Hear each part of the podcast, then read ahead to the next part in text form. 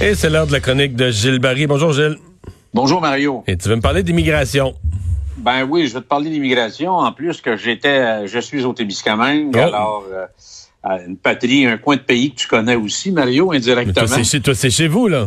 Euh, C'est chez nous et euh, je veux t'en parler parce que bon, euh, j'ai descendu par le parc La Vérandrie euh, euh, jeudi, donc ça m'a permis de.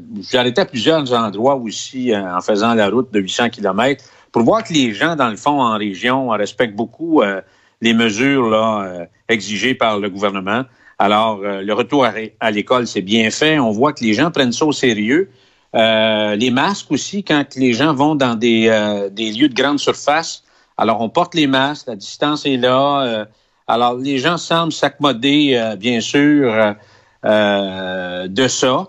Et je trouve les gens, dans le fond, Mario, très disciplinés. Puis les discussions, les gens sont prêts à faire des sacrifices, sauf que euh, les images de la fin de semaine de ce qui s'est passé à Montréal, ça provoque le monde en disant, moi, je fais des efforts, j'ai perdu de l'argent, j'ai fait des sacrifices. Puis moi, j'étais témoin en fin de semaine sur la, ferme de, de, de ma famille, euh, la ferme d'El Rio, d'un repatriement d'un immigrant guatémaltèque qui partait du Guatemala, puis qui s'en venait à Saint-Eugène-de-Guigue pour euh, donner un coup de main à la ferme d'El Rio. Puis j'ai vu les procédures, les exigences du gouvernement fédéral. Alors, c'est 14 jours de confinement dans une maison. Ils doivent, euh, la ferme d'El Rio doit faire des tests euh, tous les jours sur euh, l'expatrié, l'immigrant euh, agriculteur, et doit remplir un rapport qui va être remis aux autorités fédérales. Donc, c'est fait avec beaucoup de discipline puis beaucoup de rigueur, Mario. Les gens sont d'accord de faire ça et euh, on doit payer l'employé pendant 14 jours. Sauf que quand il sort de l'étable de la traite laitière, puis qu'il arrive dans le salon, puis qu'il regarde les nouvelles à LCN, parce qu'il regarde LCN, c'est une bonne nouvelle, Ouais. euh, les gens sont, sont abasourdis de voir qu'est-ce qui s'est passé à Montréal en fin de semaine. Alors, tu sais... Mais c'est partout ce en que- Amérique, là. hein. C'est c'est le Oui, phénomène. mais Mario, Mario, c'est un phénomène. Mais les gens, il faut comprendre que à tous les jours, on rappelle des exigences, on rappelle l'importance, on rappelle qu'il n'y a pas encore de vaccin, Mario. Et je pense qu'aujourd'hui, euh, l'article de Richard Martineau rejoignait, parce que j'ai écouté la conférence de presse de, Justin Trudeau, même les journalistes anglophones dans le reste du pays étaient alignés sur les propos de Richard Martineau en disant vous empêchez euh, un membre de la famille d'assister à des funérailles de ses parents.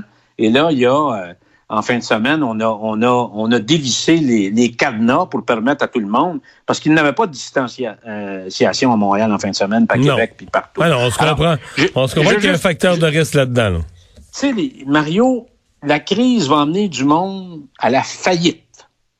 Il y a 30% des entreprises au Québec qui ne penseront pas au travers.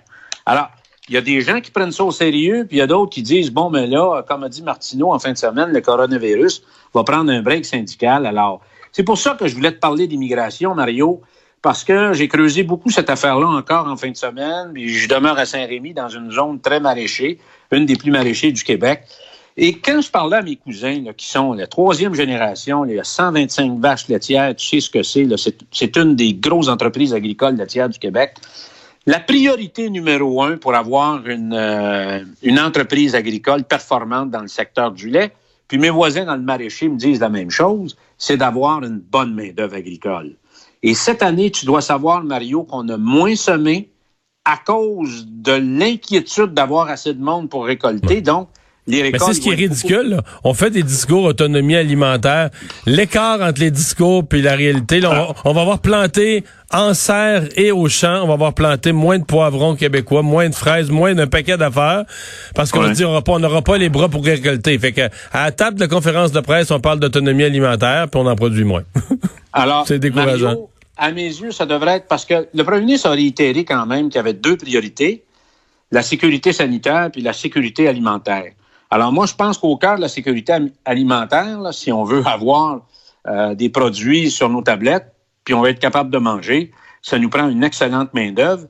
Et je pense que ça fait 10, au-dessus de 20 ans qu'on fait venir des Latinos euh, au Québec qui s'incorporent. Il y a des gens qui, ça fait 10, 15 ans qui travaillent à la même ferme puis qui apprennent le français d'ailleurs, parce que moi, Saint-Rémy, des fois, pour faire le fin-fin, parce que je parle espagnol, je veux les interpréter des choses. Ah, Seigneur, je parle français, tabarnak, poutine, la la la.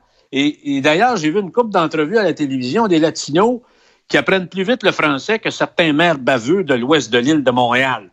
Alors, moi, ce que je veux te dire, Mario, euh, il y a un projet de loi sur la table actuellement pour essayer de, réformer euh, le système d'immigration. Puis il faut comprendre que notre système d'immigration, depuis les 40 dernières années, n'a pas trop bien fonctionné. Moi, je pense qu'il faut revoir ça de fond en comble. Notre politique d'immigration était d'amener des immigrants et des immigrantes à Montréal. On les a confinés dans, dans des ghettos. Et naturellement, la nature et l'âme de Montréal, qui est une métropole euh, un, phare comme métropole francophone du monde, mais ça s'est estompé euh, au fil du temps. Alors, moi, je pense, puis il faut parler à des maires. Moi, j'ai rencontré des gens euh, sur la rive sud de Montréal. Il y a beaucoup de municipalités au Québec, Mario, qui seraient prêts à donner un coup de main. Et moi, je pense qu'on pourrait, dans un, dans un, autour d'une grappe qui s'appelle le secteur agricole, faire venir 15 000, 15 000 immigrants latinos euh, qui pourraient s'incorporer dans les régions agricoles. Mais toi, tu dis plutôt que des, travailleurs temporaires qui retournent. À temps plein, Mario. Ils s'installent en région avec leur famille. exactement. Leur famille et leurs enfants. Ils font huit mois ici, Mario. Il y en a qui font huit mois. Alors, puis il y en a qui viennent depuis huit, neuf, dix, onze, douze ans. Alors, pourquoi pas les amener avec leur famille?